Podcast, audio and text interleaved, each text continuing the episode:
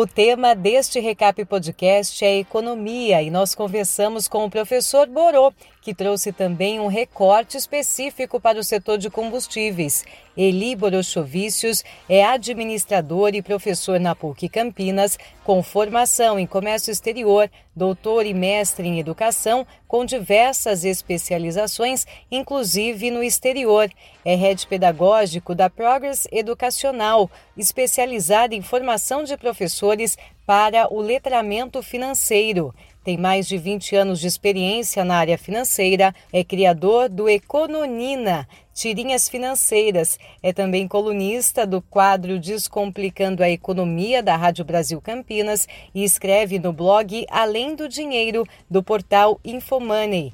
Ele traz uma análise específica do setor de combustíveis, focando no peso da carga tributária.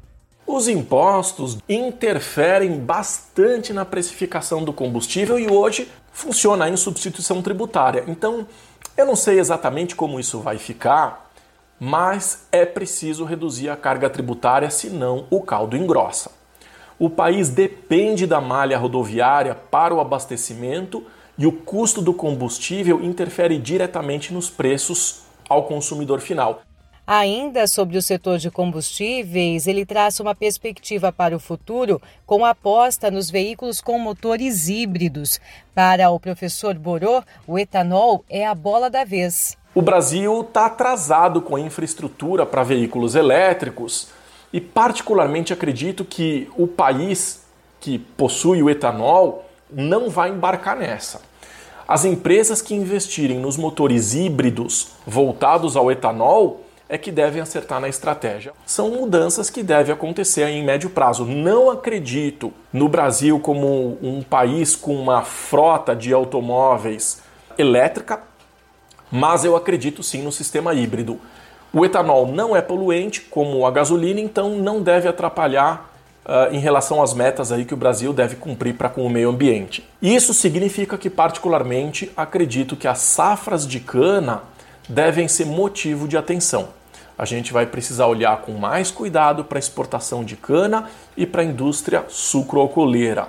Talvez um pouco menos aí para a oscilação cambial, que obviamente é sempre motivo de preocupação, mas deve perder espaço. O etanol, no meu entendimento, é a bola da vez, nós aproveitamos o bate-papo para também trazer análises da economia de forma geral e o professor da PUC detalhou o cenário atual, marcado pelo aumento de custos, como da energia elétrica, que acaba puxando a inflação, além da taxa de juros.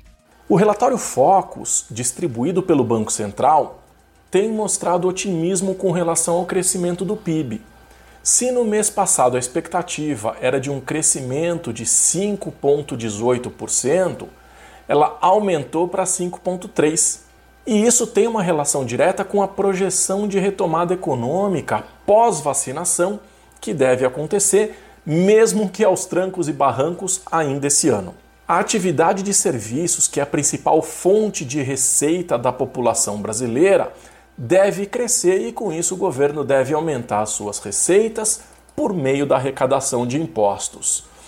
Nós estamos mais uma vez vivendo um tempo de seca e o país infelizmente não avançou com o desenvolvimento de fontes de energia, dependendo aí majoritariamente das usinas hidrelétricas. O resultado disso é o acionamento das termoelétricas e, como consequência, o aumento nos custos que são repassados à população.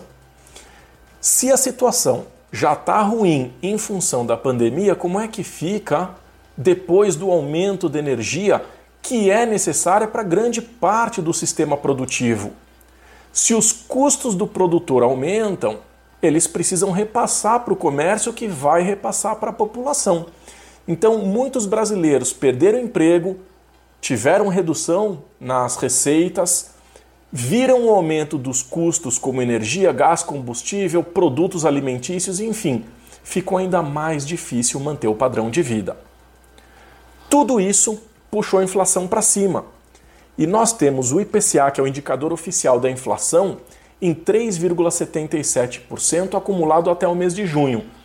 nos últimos 12 meses já passa dos 8,34%, o que começa a ficar preocupante.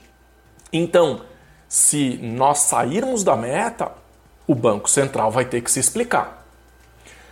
Se o ministro da Economia não demonstrava muita preocupação no passado com o avanço do câmbio ao reduzir a taxa básica de juros, parece que agora, com a alta da inflação, a coisa mudou de figura. A questão é que eu não sei se é possível a gente afirmar que estamos em uma inflação por demanda. A ideia de aumentar a taxa básica de juros é resfriar o consumo, porque se a taxa está alta, as pessoas tendem a parcelar menos, portanto passam a comprar menos. Só que uma taxa básica de juros alta exige que o governo pague mais pelo dinheiro que ele toma emprestado.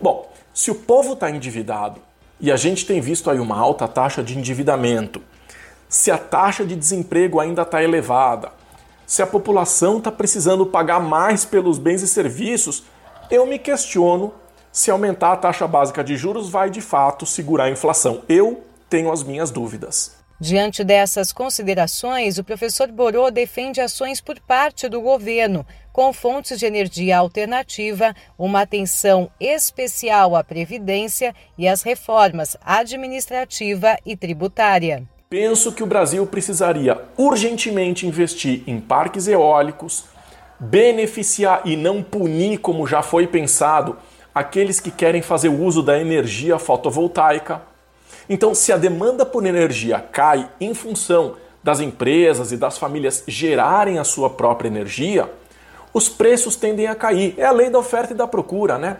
Menor demanda e maior oferta, preços mais acessíveis.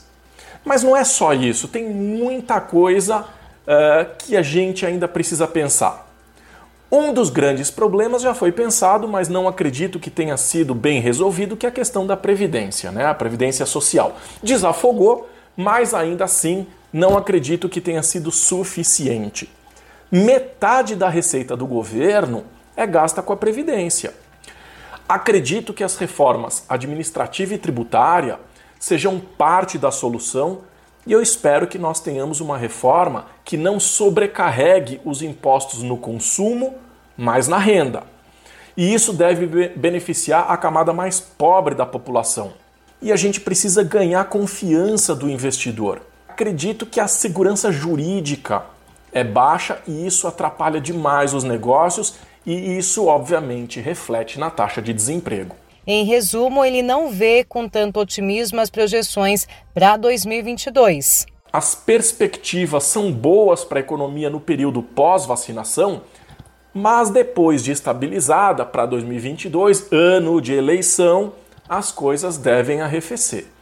Eu não estou muito otimista e se me pedir uma dica, eu acredito que eu diria que é preciso refletir sobre os desejos e necessidades, buscar manter um padrão de vida mais simples e se preparar para um período que acredito que não será fácil.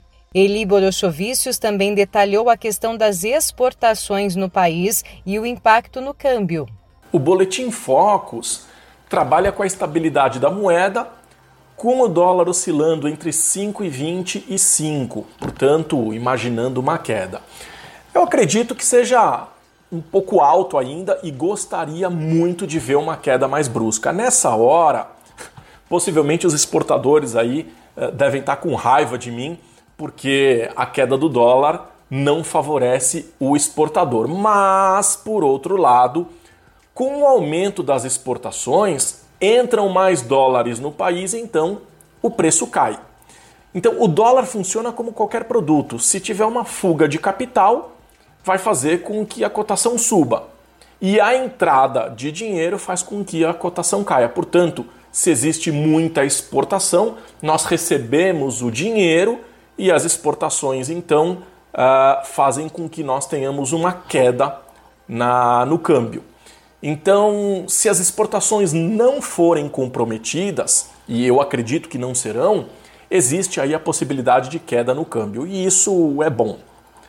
No mês de julho, o Brasil exportou 25,5 bilhões de dólares, FOB, e importou 18,1, apresentando saldo comercial positivo. Então, nesse ano, nós exportamos quase 75% a mais na indústria extrativa em relação ao mesmo período do ano passado, em 2020, principalmente em função dos bons resultados com minério de ferro e cobre, mas também com os óleos brutos de petróleo. Houve crescimento de 25% na indústria de transformação, como o açúcar e os produtos semiacabados, e 23% a mais na agropecuária, que foram né, puxadas pelo café, pela soja, o algodão, somados já dá mais de 160 bilhões de dólares.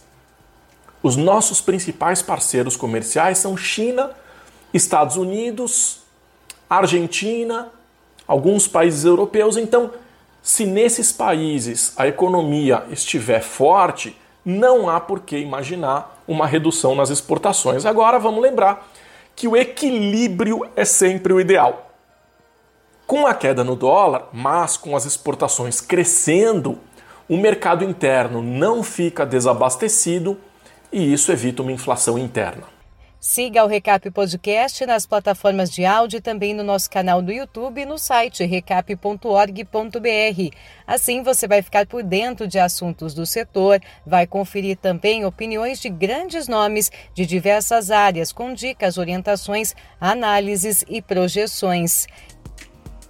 Glaucia Franchini para o Recap Podcast, abastecendo a revenda com informação em poucos minutos.